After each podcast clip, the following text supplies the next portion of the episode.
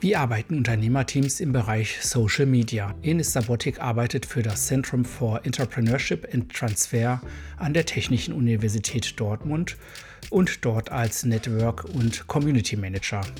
Dies ist eine neue Folge der Sonderserie Social Media. Designed Innovation, dein Podcast für deine Solo-Selbstständigkeit.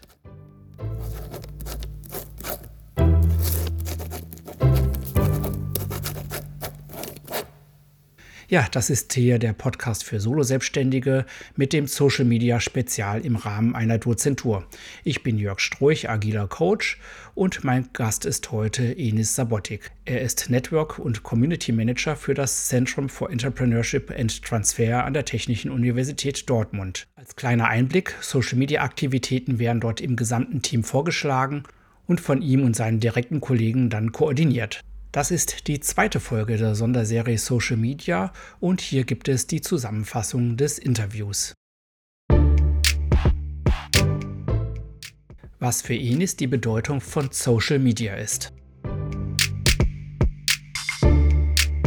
Also für mich ist Social Media, also in meinem beruflichen Kontext, eine effektive Möglichkeit, außen in die Welt zu treten, mit der Community kommunizieren zu können, unsere Community effektiv erweitern zu können und lernen zu können gleichzeitig, was gerade Zeitgeist quasi ist, also worüber gerade gesprochen wird, was gerade nachgefragt wird, was die letzten Trends sind. Es kann bei kleinen Beispielen anfangen, wenn es interessante neue 3D-Druckverfahren gibt, worüber gerade super heiß diskutiert wird oder irgendein neuer Entrepreneur irgendwas Neues gestaltet, dann sind wir da mit dabei und können quasi sowohl lauschen als auch uns aktiv an dem Diskurs beteiligen. Also wir können als öffentliche Einrichtung mit einer eigenen Persönlichkeit auftreten, wo wir uns über Sprache, gewählte Stilmittel, über äh, visuelles ausdrücken können, also diese Persönlichkeit ausdrücken können und so ein Bild von uns selbst schaffen und das ein bisschen lenken können. Und das macht halt wahnsinnig Spaß. Ist auch eine Herausforderung für uns.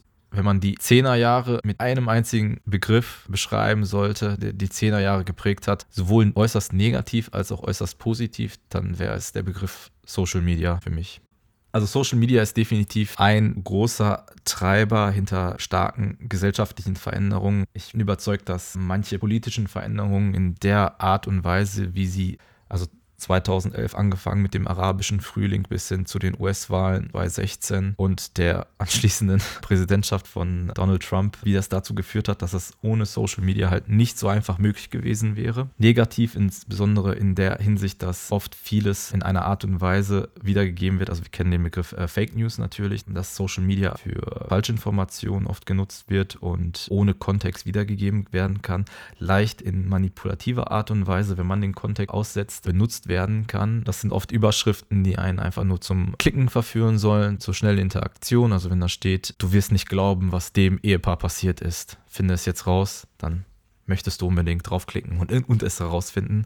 Und ja, Social Media funktioniert mit solchen einfachen Mechanismen und diese lassen sich missbrauchen. Technologie hat es ermöglicht, dass Social Media allgegenwärtig ist. 2010, 2011 sind nicht so viele Leute mit einem Smartphone rumgewandert wie 2020, 2021, wir haben mittlerweile 2022, dass wir dort eine hm, äußerst starke Abdeckung mit Smartphones haben. Ich kann jeden Tag, jede Sekunde mein Handy rausholen und bin sofort auf dem neuesten Stand. Und das macht das Ganze nochmal um einiges einfacher. Natürlich, es gibt auch, wo es negative Seiten gibt, gibt es auch positive Seiten oft, nicht immer, ist es so, dass Social Media es uns ermöglicht hat, auch natürlich gesellschaftliche Veränderungen auch, so auch im Positiven zu gestalten. Initiativen wie Black Lives Matter und so weiter, ähm, dass sie größtenteils über Social Media vorangetrieben werden, um äh, Missstände aufzudecken, dass es halt schwierig wird, un unbeliebte Meinungen dann auf der anderen Seite auch so zu unterdrücken. Ich sehe es ja auch bei meinen Eltern beispielsweise, dass sie Kontakt aufgenommen haben zu Leuten, die sie vielleicht 10, 20 Jahre nicht mehr gehört haben und das super easy. Also die Transaktionskosten sind komplett weggefallen. Also ich kann jetzt jemanden in Australien oder Südafrika oder sonst wo praktisch kostenlos erreichen, dass das Kommunikation super vereinfacht hat, ist eine super positive Seite. Welchen Kommunikationsstil Enis auf Social Media pflegt. Wir sind in erster Linie eine öffentliche Einrichtung, die auch wissenschaftlich tätig ist. Wir orientieren uns an den Kommunikationsrichtlinien, die wir von der TU erhalten. Das heißt, wie, welche stilistischen Mittel benutzen wir, wie treten wir auf, wie formen wir unsere Persönlichkeit. Und da sind wir immer leicht distanziert, würde ich sagen. Trolle kommen vielleicht alle drei, vier Monate einmal vor, ganz selten. Entrepreneurship hat mit Klischees zu kämpfen. Es gibt das klischeehafte Bild des Entrepreneurs, der eigentlich einfach nur pleite ist und an irgendeinem Pyramidenschema mitarbeitet oder irgendein Multilevel-Marketing und sowas. Und da versuchen wir aktiv dagegen zu arbeiten, indem wir zeigen, dass da technisches Know-how erforderlich ist, dass wir alle möglichen Seiten unterstützen und Wissenschaftlerinnen und Wissenschaftler in erster Linie ansprechen und die Art und Weise, die wir benutzen und wie wir uns auf Social Media zeigen, interessiert die Trolle nicht ganz so. Also es bietet nicht so viel Angriffsfläche was die Unterschiede und Gemeinsamkeiten im Offline- und Online-Netzwerkmanagement sind. Einer der größten Unterschiede ist die begrenzte Skalierbarkeit. Ich kann also nur jetzt im echten Leben, nenne ich es mal, nur mit einer bestimmten Anzahl an Personen reden. Dafür kann ich es umso besser kanalisieren. Das heißt, ich kann meine Ansprache für jede einzelne Person so anpassen, dass ich weiß, okay, ich sehe mein Gegenüber, ich, ich sehe die Reaktion meines Gegenübers. Also es kann auch ein kleines Publikum sein von 10 bis 20 Leuten, wo ich kurz was über das CET erzähle, unsere Community vorstelle oder unsere Flächen vorstelle, in Interaktion trete und versuche natürlich die Leute dazu zu bewegen, bei uns zu bleiben, bei uns zu interagieren, zu, zu, zeigen, okay, hier ist ein Ort, an dem ich mich gerne aufhalte, an dem ich neue Menschen kennenlernen kann, mit denen ich zusammenarbeiten kann. Und es ist tatsächlich im echten Leben so, dass die gezielte Ansprache viel einfacher fällt und ich jemanden einfacher begeistern kann. Aber hier kann ich dann vielleicht zwei Personen pro Tag, jetzt einfach um eine Nummer zu spekulieren, ich sag mal jetzt einfach zwei Personen pro Tag für das Thema begeistern. Wohingegen Community-Arbeit auf Social Media läuft das Ganze passiver ab und man konkurriert mit viel, viel mehr anderen um Aufmerksamkeit natürlich. Und es ist schwieriger, dort eine gezielte Ansprache zu finden, weil ich irgendwo, wenn ich dann in dem Fall 1000 Leute anspreche in der Community, sowohl visuell als auch sprachliche Stilmittel finden muss, das ungefähr für alle passt, aber nicht hundertprozentig passt. Das ist so ein bisschen die Schwierigkeit. Also die digitale, so in meiner täglichen Arbeit auf jeden Fall einen leichten, einen dominanten Anteil, wobei ich erwähnen muss, dass wir natürlich ein Team von drei Leuten sind. Also ich habe noch zwei weitere Kollegen, die dann noch etwas aktiver vor Ort unterwegs sind und das sich dann bei denen wahrscheinlich genau andersrum verhält, dass sie ein bisschen mehr aktive Community-Arbeit vor Ort haben. Wie man Community-Arbeit wirksam umsetzen kann. Es ist schwierig, etwas in der Theorie zu lernen. Du musst Davon bin ich auch äh, fest überzeugt, du musst mehrere Jahre selber Teil einer Community gewesen sein. Also sei es als irgendwie Mod oder, also jetzt ja klassische Beispiel auf Reddit oder auf sonstigen Foren unterwegs gewesen zu sein, irgendwo eine Community selber gemanagt haben. Also es ist, wenn du dir jetzt 20 Kurse oder Tutorials auf YouTube angeschaut hast, wird dir das sehr, sehr wenig bringen, als wenn du einmal wenigstens ein halbes Jahr eine Community digital gemanagt hast. Also ist da auf jeden Fall der praktische Anteil viel, viel wertvoller. Und ich muss sagen, vielleicht kommt das auch so ein bisschen daher, dass das ein bisschen meine private Nutzung widerspiegelt. Also das muss man auch klar trennen. Das ist schwierig, aber auf welchen Kanälen wir verstärkt unterwegs sind, wo man sich mit den Tools auskennt und Community-Arbeit auf Instagram bedeutet halt um Aufmerksamkeit kämpfen an erster Stelle die Leute dazu zu bewegen, wirklich aktiv daran teilzunehmen. Auch wenn du einen Nischenkanal betreibst, doch es relativ breit gestreut ist und es schwierig ist, dann drei, vier Prozent der Leute zur Interaktion zu bringen. Das können beispielsweise Umfragen sein. Es können offen formulierte Beiträge sein. Also Leute lieben es von sich zu erzählen. Ich meine, deswegen gibt es auch Podcast-Formate, wo Leute eingeladen werden und äh, von sich erzählen. Und offene Fragen in die Community sind immer der erste gute Ansatz, um ein bisschen anzufangen zu diskutieren, um bei sich einen Raum zu schaffen. Darüber hinaus, das ist das, was wir jetzt so langsam aufbauen und so ein bisschen lernen, ist als CET-Persönlichkeit, als digitale Persönlichkeit, selber in den aktiven Diskurs auf anderen Plattformen zu kommen. Und das ist etwas, was man total vergisst, glaube ich, wenn man gerade am Anfang ist und sich so einen Social-Media-Kanal aufbaut. Ach, da baue ich mir jetzt einen auf, poste jeden Tag, jeden zweiten, dritten Tag etwas, schreibe ein bisschen was drunter und frage mich dann vielleicht nach drei, vier Monaten, okay, wieso wachse ich nicht so richtig. Es ist tatsächlich so, dass seinem digitalen Ego quasi noch ein bisschen mehr in den Diskurs treten muss und dann sich vielleicht bei den Großen was abgucken kann und dort dann auf den Plattformen unterwegs ist. Also jetzt als Gründungscenter könnte man unterwegs sein, auch auf internationalen Plattformen natürlich und gucken, okay, worüber redet da die Community oder auf großen Seiten, wo über die neuesten Technologien berichtet wird beispielsweise.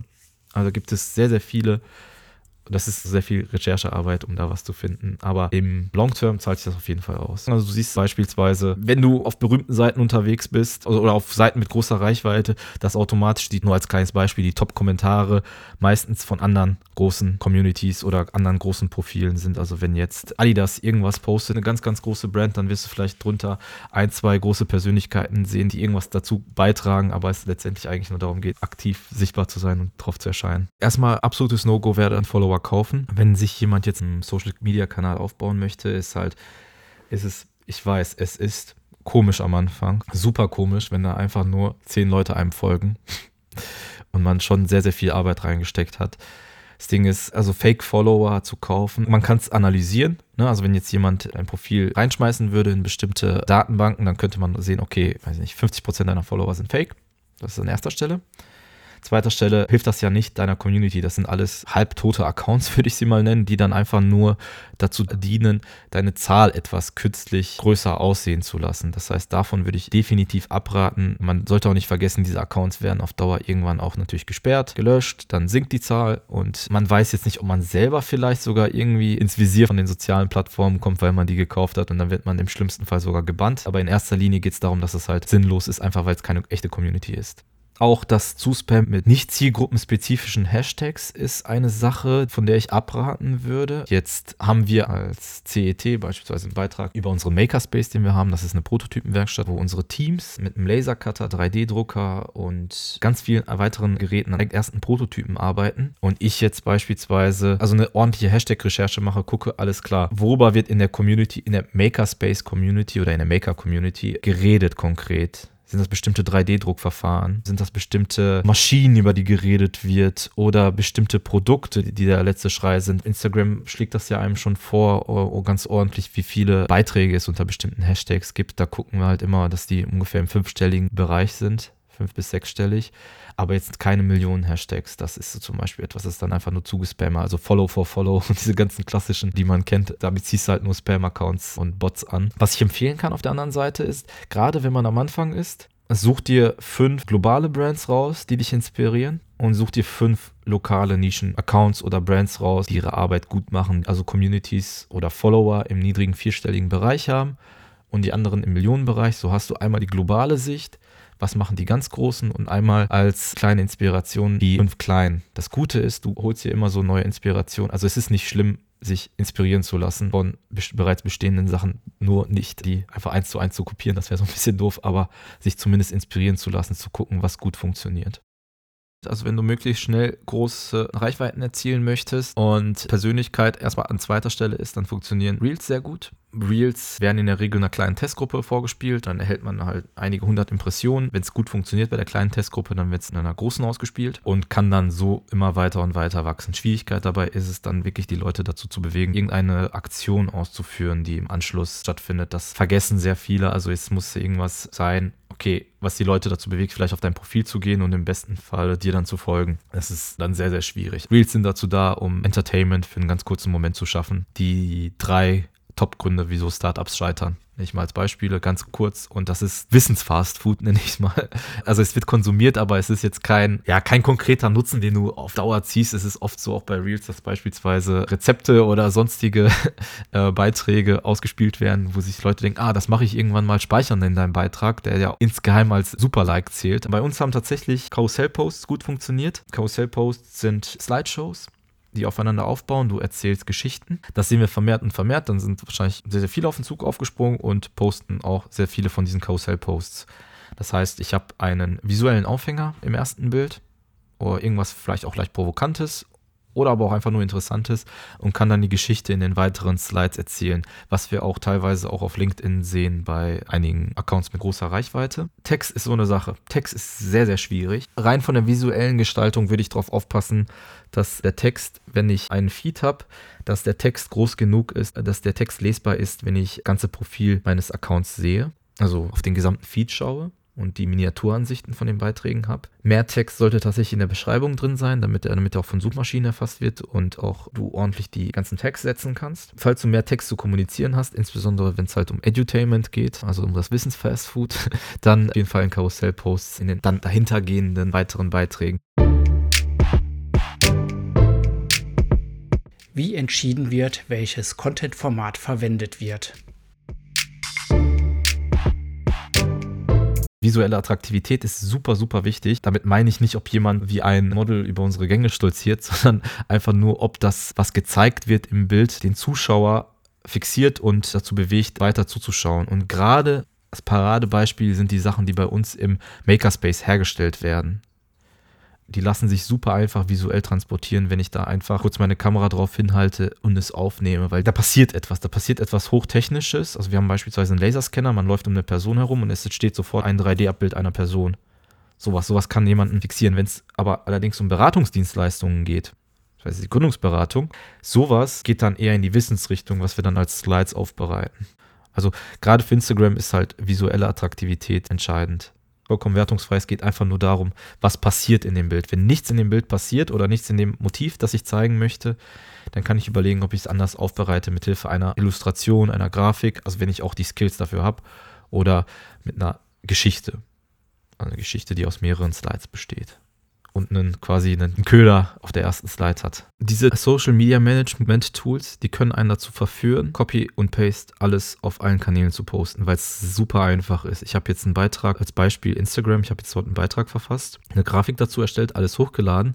Das einzige, was ich in dem Tool machen muss, ist auf Duplizieren zu klicken und es wird auf allen anderen Netzwerken gepostet. Hier müssen wir ganz wichtig, also es ist super, super wichtig, darauf achten. An erster Stelle, wie sieht das Ganze technisch aus?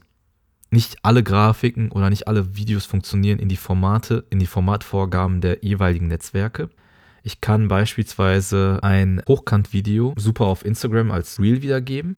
Auf LinkedIn ist der Feed etwas anders gestaltet. Da funktionieren Videos im Querformat etwas besser. Nur mal ein kleines technisches Beispiel zu zeigen. Das heißt, die technischen Vorgaben missachtet man dadurch, wenn man alles einfach nur dupliziert. Die Anpassung ist allerdings mit, mit mehr Arbeitsaufwand natürlich verbunden. Äh, das Setzen von Texten kann schiefgehen das ist etwas, was man beachten sollte, weil bestimmte Ausschnitte und Überlagerungen in den Formatvorgaben, also beispielsweise werden auf Instagram auch bei Hochkantvideos in der Vorschau wird alles unten und oben abgeschnitten, das heißt, da verliere ich Textflächen. Das ist zu beachten, also sogenannte Safe Areas sind das. Länge von Videos ist zu beachten natürlich. Ein Reel darf maximal eine Minute sein und dann, wenn ich ein zwei Minuten Video für LinkedIn vorbereitet habe, funktioniert das natürlich nicht, wenn ich es als Reel posten möchte. Das ist die technische Komponente die inhaltliche Komponente ist, wenn nicht sogar um einiges wichtiger, wenn ich verstanden habe, was für Zielgruppen sind auf den jeweiligen Netzwerken unterwegs. Wir haben tatsächlich auf LinkedIn den Fall, dass es größtenteils Early Professionals und also Leute, die gerade im Trainee sind, ihr Studium abgeschlossen haben oder ihre ersten Jahre Berufserfahrung sammeln und darüber hinaus unterwegs sind. Vielleicht auch ein paar Studierende, die kurz vorm Abschluss sind, aber der Anteil ist definitiv deutlich geringer als jetzt auf Instagram. Das heißt, die Kommunikation läuft angepasst. Also wir sind deutlich sachlicher unterwegs auf LinkedIn, benutzen zwar immer noch, also nur um ein Beispiel zu nehmen, benutzen zwar noch Emojis, aber definitiv reduziert im Vergleich zu Instagram. Auf Instagram sind wir etwas als Persönlichkeit einen Ticken lebendiger unterwegs. Wir schauen, ob Beiträge, also jetzt beispielsweise, die der reinen Unterhaltung dienen sollen oder einfach nur für das Thema sensibilisieren sollen. Also jemand, der noch gar keinen Kontakt zu unserem Gründungsnetzwerk oder unserer Initiative hatte. Diese Person können wir viel eher auf Instagram abholen, weil dort die Studis unterwegs sind, die halt noch auf, auf dem Campus beispielsweise unterwegs sind, aber noch nie das CET gesehen haben oder noch keinen Kontaktpunkt hatten wohingegen wir auf LinkedIn viel, viel eher die Leute haben, die schon mal irgendeinen bestimmten Kontaktpunkt zum CT haben. Aus inhaltlicher Perspektive führen wir dort den weiterführenden Content. Also dann setzt man schon bereits leicht voraus, dass, dass die, das Publikum das CET und bestimmte Begriffe und bestimmte Codes quasi kennt und man auf diesem Sprachniveau dann kommunizieren kann, wohingegen natürlich Instagram dann etwas einfacher abläuft, etwas einführender. Und dann gibt es noch unser Kind Facebook. Wir differenzieren den Content in erster Linie zwischen Instagram Sensibilisierung für das Thema und LinkedIn, tiefere Erkenntnisse über die jeweiligen Themen, gucken dann, ob wir das eher dann doch für Facebook duplizieren, weil sich der Aufwand dann nicht lohnt. Kleine technische Anpassungen vornehmen, weil die organische Reichweite Facebook, also da ist ganz klar äh, Pay-to-Play. Also die organische Reichweite ist da extrem eingeschränkt. Auf Facebook regelt es das so, dass wir dann da eher den Content, den wir für Instagram oder LinkedIn aufbereitet haben, duplizieren, damit wir dort in erster Linie einen gefüllten Channel haben falls sich jemand auf Facebook verirrt und sieht, okay, ah, ist, äh, das CET ist definitiv aktiv auf Facebook, die zwei, drei Likes, die man für die 1000, ich meine 1100, 1200 Follower bekommt, also stark eingeschränkte Reichweite Und natürlich zweitens aus SEO-Gründen, damit wir dort die Beiträge, die wir haben, die tauchen dann beispielsweise auch in der Google-Bildersuche auf, damit sie richtig getaggt sind. Was Enes als Startpunkt für Social Media empfehlen würde. Erstmal einen Schritt zurückgehen und sich das große Bild anschauen. Was ich damit meine, ist, man sollte ganz klar und deutlich überlegen, wieso bin ich überhaupt auf Social Media, was möchte ich überhaupt damit erreichen. Nicht für jeden ist Social Media erforderlich. Mittlerweile ist die Sensibilität dafür ein bisschen geschärft worden, aber früher war es halt so, das kenne ich noch aus meiner Studiezeit, dass einfach nur, dass es eine Hiwi-Aufgabe war. Hier, mach mal, poste mal auf Social Media, mach mal, du machst das schon. Dass dadurch sehr, sehr viel Potenzial verschenkt wird, dass man einfach nur dabei ist, weil jeder andere dabei ist und man einfach etwas posten muss, es als quasi einfaches To-Do sieht.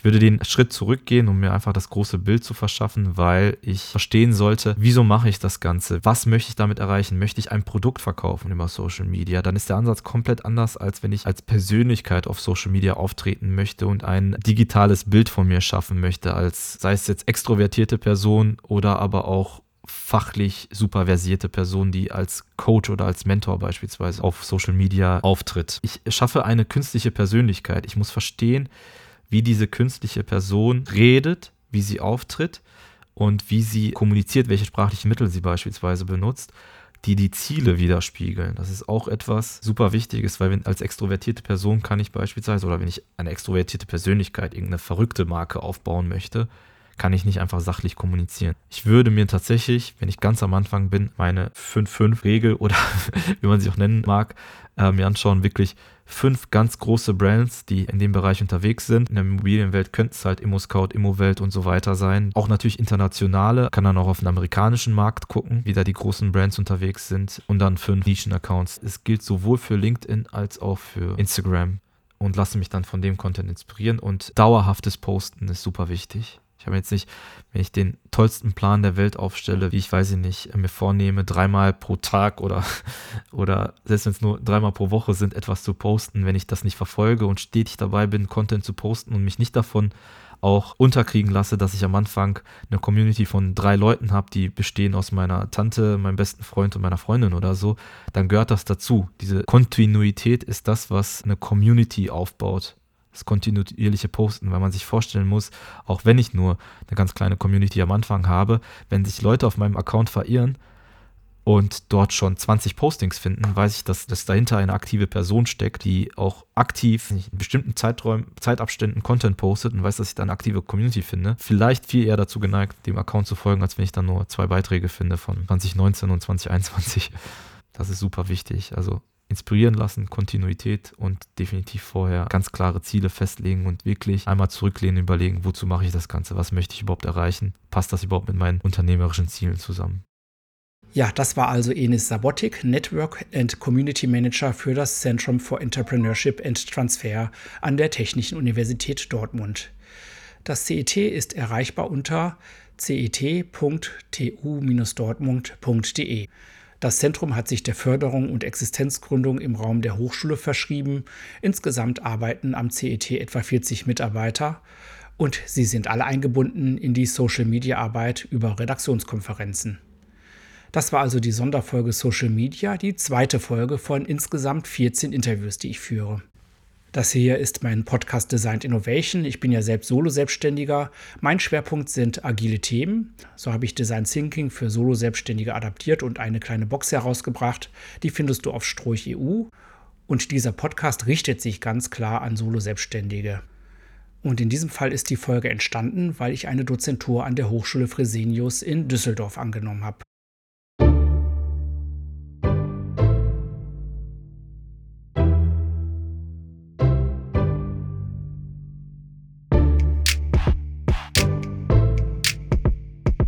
Hat sie dir gefallen? Wie arbeitest du auf Social Media? Hinterlasse doch gerne Kommentare auf Stroich EU, auf Instagram oder LinkedIn. Ich freue mich immer sehr über Feedback.